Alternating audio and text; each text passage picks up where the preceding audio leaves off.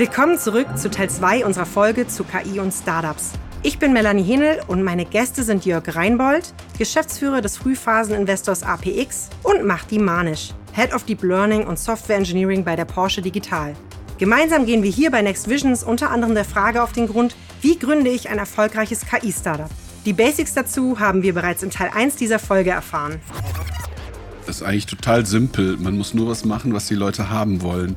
Und, und dann es ihnen geben auf eine skalierte Art und Weise. Spannend finde ich tatsächlich so ein gemischtes Team aus Ingenieuren, aus Designern, aber auch aus Leuten, die sich wirklich um die Geschäftsmodelle kümmern. Und dann wird es tatsächlich gut. Heute gehen wir da noch mal ein bisschen mehr ins Detail und schauen uns zum Beispiel an, ob KI-Startups aus Europa überhaupt eine Chance haben im internationalen Vergleich. Jörg, du hattest jetzt angesprochen, dass in Europa ja wenig KI-Startups bisher existieren. Woran liegt das? Also im Vergleich natürlich auch vor allen Dingen zu den USA und China, die ja da sehr breit aufgestellt sind. Mhm. Ich glaube, die haben einfach mehr Geld zur Verfügung, eine ganze Menge an Uni-Power, ein Freund von mir, der hilft einem sehr wohlhabenden Softwareunternehmer aus dem Süden Deutschlands dabei. Das ist Hasso Plattner. Und die haben überlegt, ob sie einen KI-Lehrstuhl hier am Hasso-Plattner-Institut bauen. Und der Wettbewerb, in dem man sich dann befindet mit amerikanischen und auch chinesischen Universitäten, was die Junior-Professoren so bezahlen und was die an garantierten äh, Forschungs- und Beratungsprojekten rund um das eigentliche Package herum bekommen, das ist schon einfach super heftig. Und die äh, Gehälter und Packages, die die großen Tech-Unternehmen den Absolventen von den Unis zahlen, das ist auch sehr, sehr, sehr heftig und sehr schön, wenn man das studiert hat und anfangen möchte zu arbeiten. Da fällt es sehr leicht, sich eben nicht für das Gründen in Europa zu entscheiden. Ich glaube aber, das ist eine Frage der Zeit hoffentlich, dass hier mehr gegründet wird, mehr Erfolgsgeschichten passieren, wir vielleicht die Chance kriegen, in ein paar von diesen Unternehmen zu investieren und was auch wahrscheinlich ein Faktor ist, es ist halt auch sehr teuer. Man muss halt einfach sehr viel Zeit und Ressourcen investieren, wenn man Grundlagentechnologien entwickeln möchte und da eine große Liebe zu haben.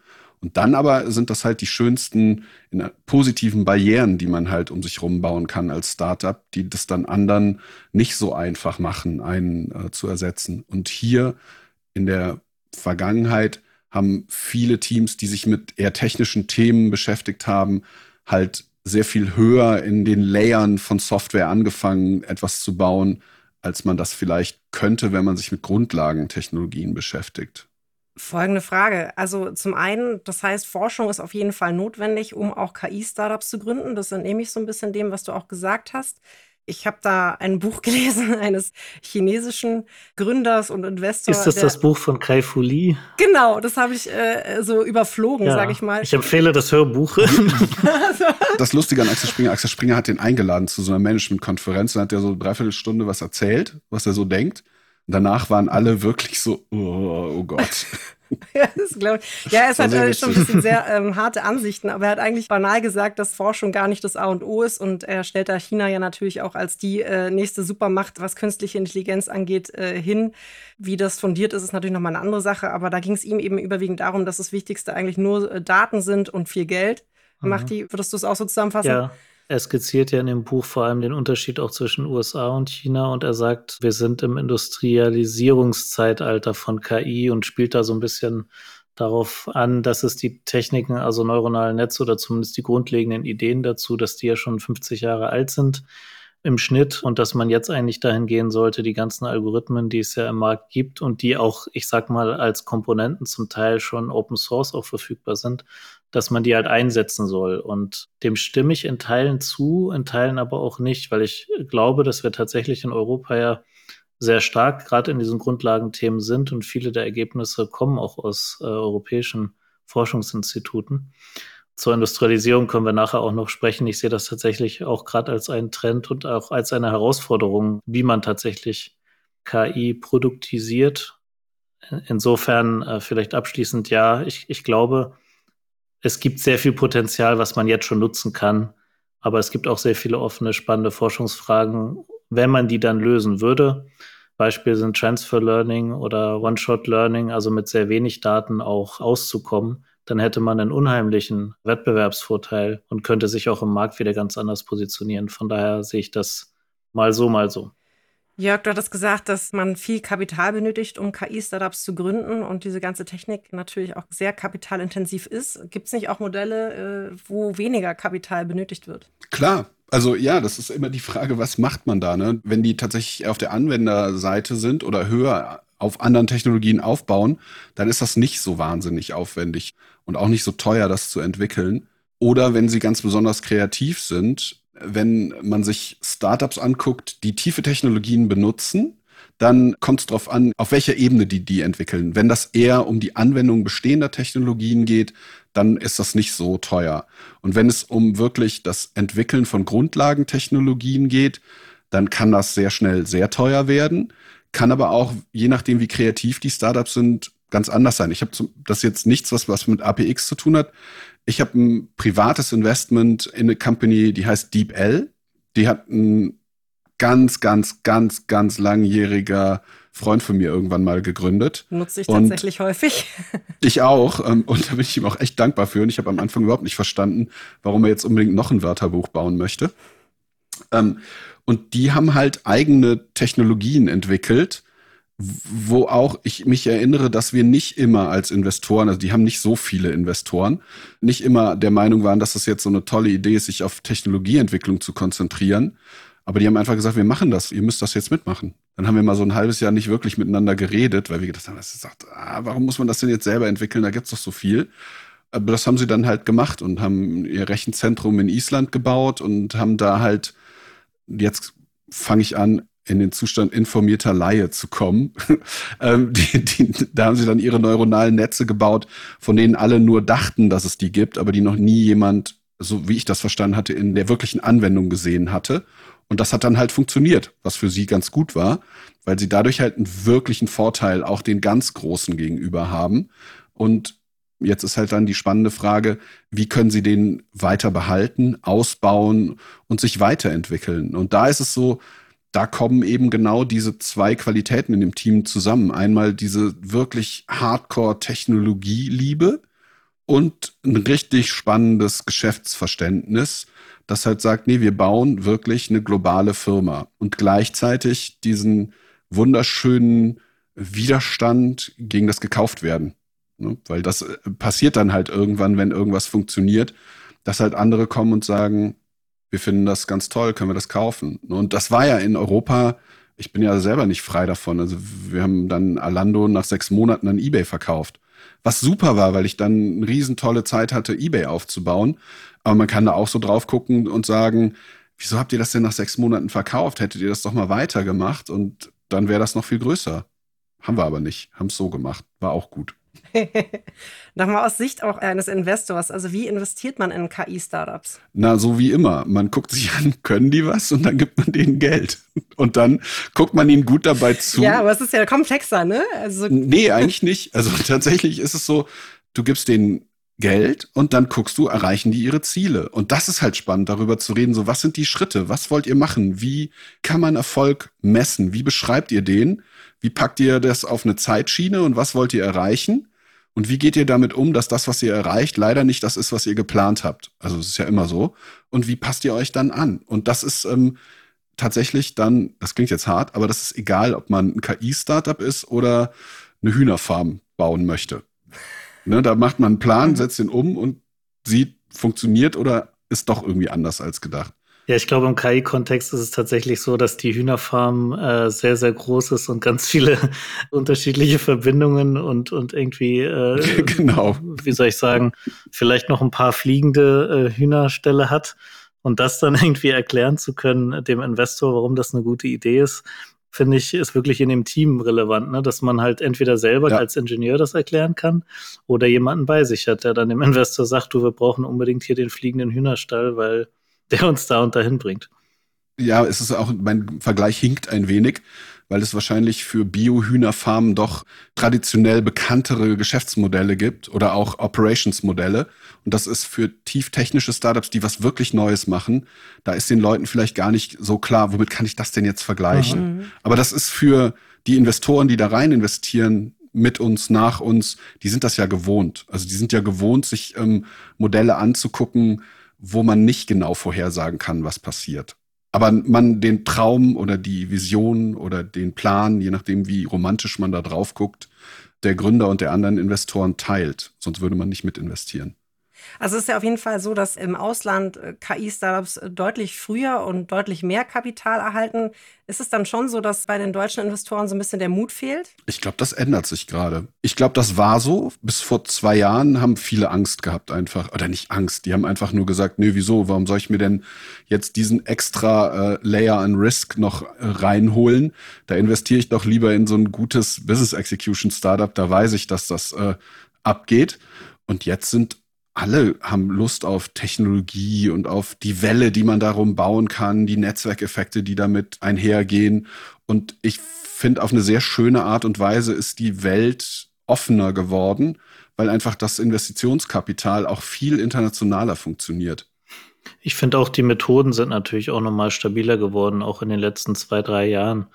Also das, was auch an Cloud Libraries da ist oder an, an Infrastruktur da ist und Rechenleistung, das ist auch im Vergleich zu von vor fünf Jahren deutlich günstiger geworden, deutlich schneller geworden, auch as a Service nutzbar für Startups. Also die Einstiegsbarriere zumindest in die Nutzung von bestehender Infrastruktur ist ja nochmal deutlich niedriger geworden. Vielleicht hilft das auch noch dem einen oder anderen Investor dann ja. zu sehen, dass es auch Erfolgsgeschichten woanders gab und dass die Risiken vielleicht gar nicht so hoch sind, wie man sonst gedacht hat, weil es ja doch schon so ein bisschen eine Blackbox ist, die man da kriegt. Weil KI ja auch keiner so richtig versteht. Also auch die, die es entwickeln, äh, die können ja auch nicht immer sagen, warum das so ist. Also das ganze Thema Explainable AI, das wäre jetzt noch so ein Grundlagenthema, wenn, wenn es jemand mal schaffen würde, nachvollziehbar Erklärungen, auch für den Menschen verstehbare Erklärungen abzubilden, warum jetzt ein neuronales Netz oder ein künstliches neuronales Netz eine bestimmte Entscheidung getroffen hat, dann wären wir auch schon einen Schritt weiter. Aber das gehört, glaube ich, zu diesem ganzen Blumenstrauß an Möglichkeiten, die es gerade gibt. Und das ist unheimlich spannend. Ja, und da entstehen ja total spannende Cases. Ich habe diese Woche, ich weiß noch nicht, ob wir da rein investieren, ich fand das aber total cool, habe ich mir einen Case angeguckt. Die wollen die Biases, die in KI-Algorithmen oder Machine Learning-Algorithmen drin sind, wollen die entdecken und dann überkommen. Mhm.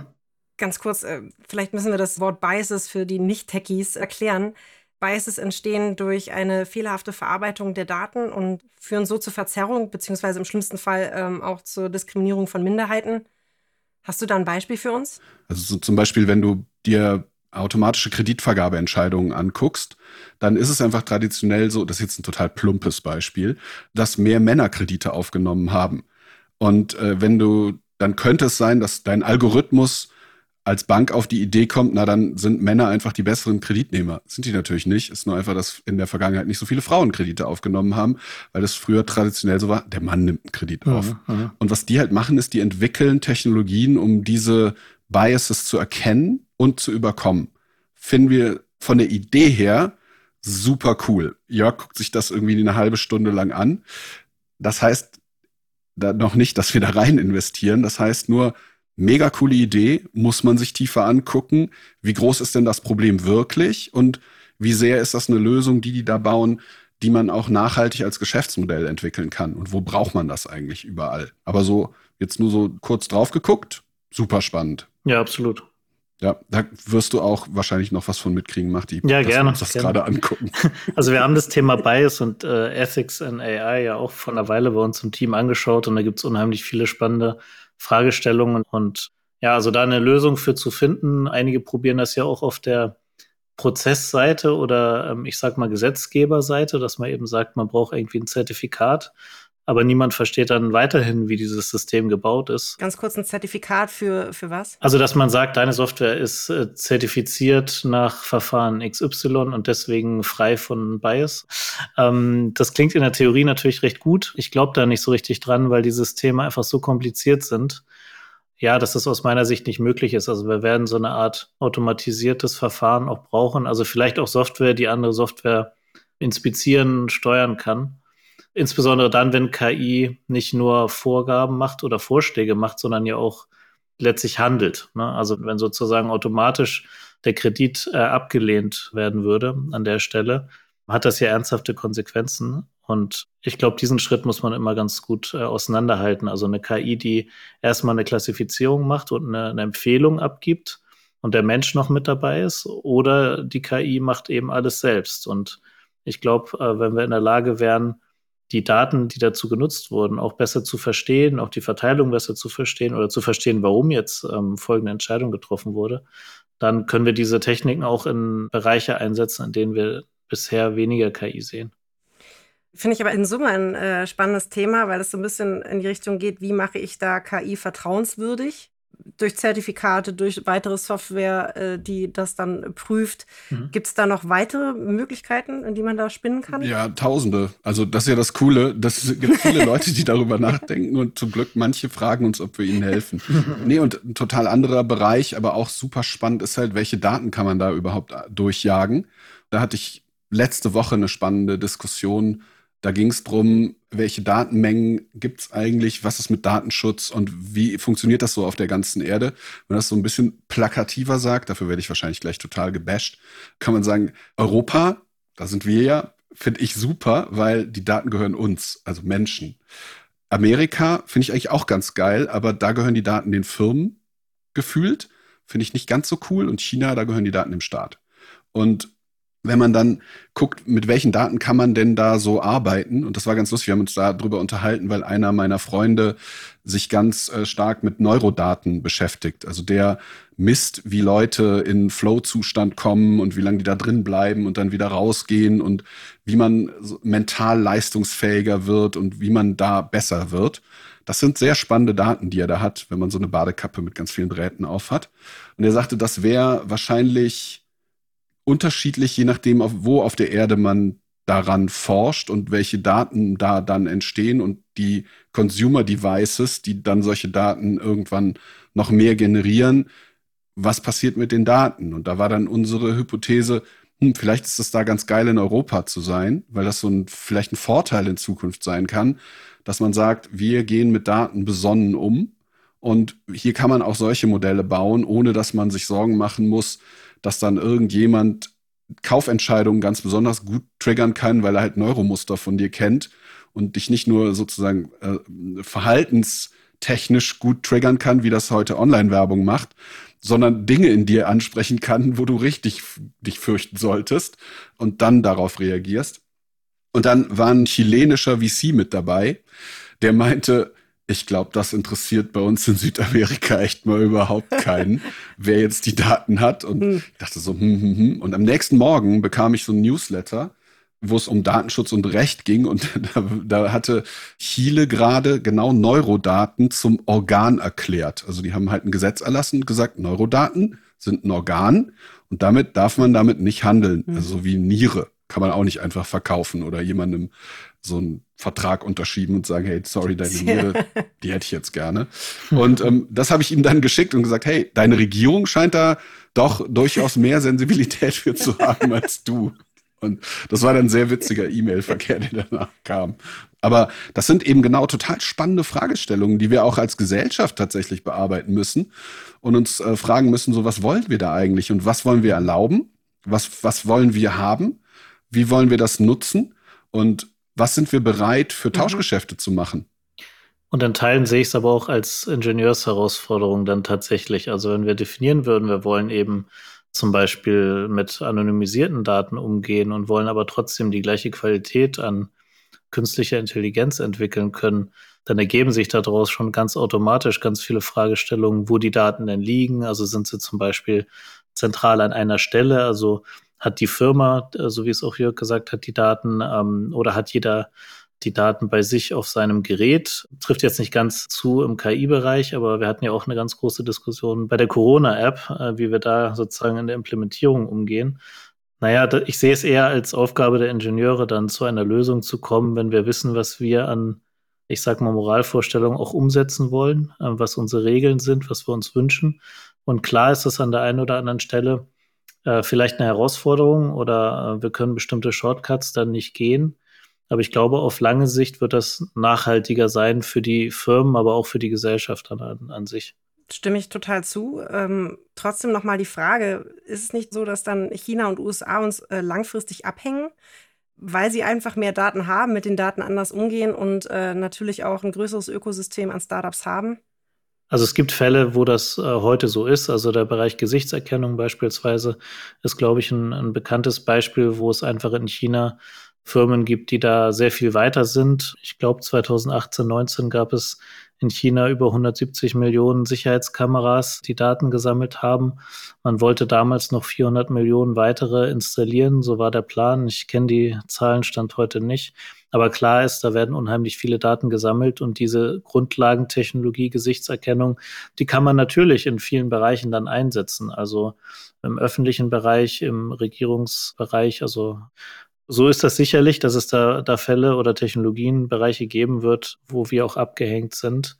Ähm, zumindest Stand heute. Ich denke aber in Summe müssen wir uns die Anwendungsfälle anschauen, die wir für uns umsetzen wollen oder für unser Unternehmen umsetzen wollen.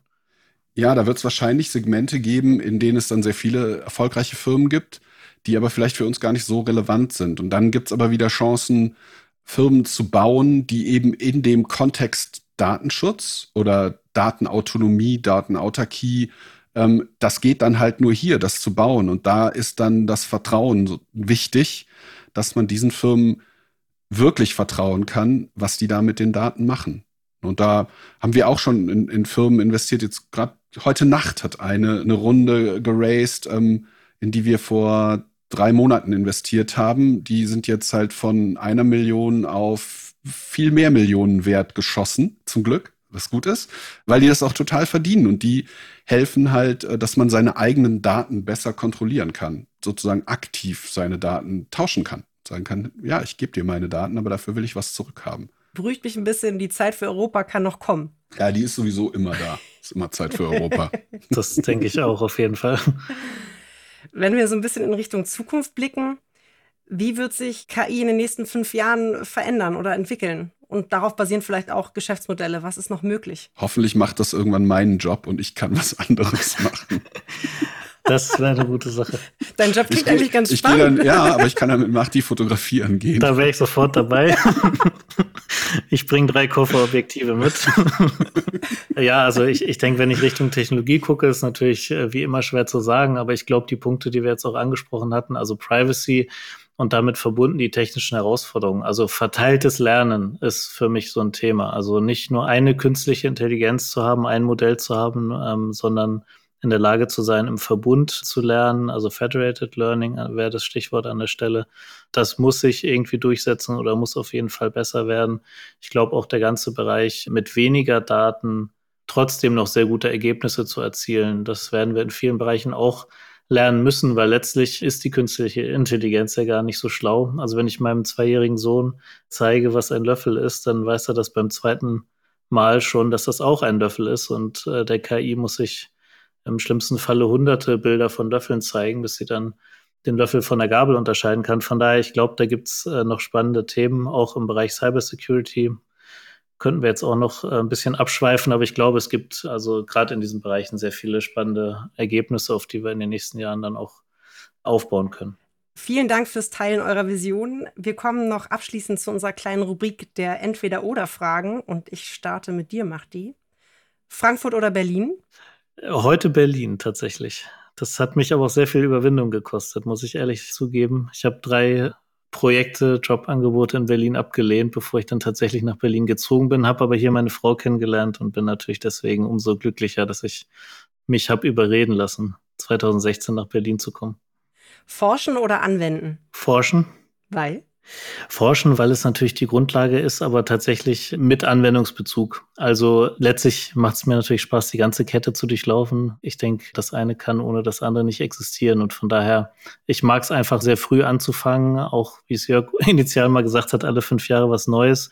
Also ich brauche eben diesen, diesen Pioniergeist bei allem, was ich mache, schon mit dabei. Und ich habe das Gefühl, wenn man zu lange in der Anwendung bleibt, dann kann man natürlich auch irgendwann, ähm, ich sag mal, in eine Routine kommen. Das kann auf der Forschungsseite genauso passieren. Deswegen finde ich unheimlich spannend, immer diesen Perspektivenwechsel zu haben. Also in der Forschung zu starten, in die Anwendung zu gehen und dann auch wieder zurück.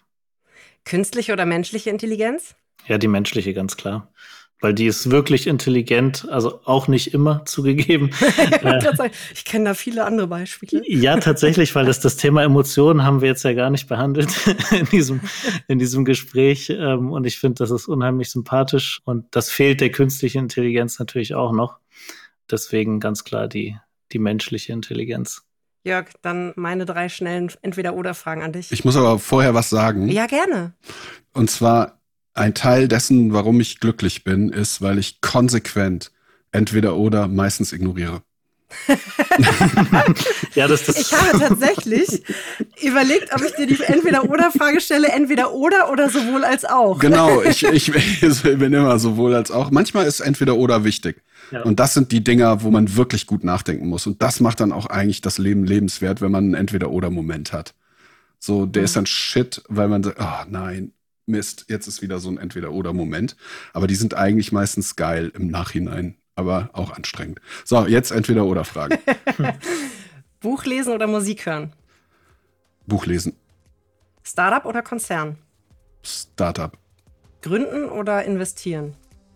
Das ist ein beides. Habe ich mir schon fast gedacht.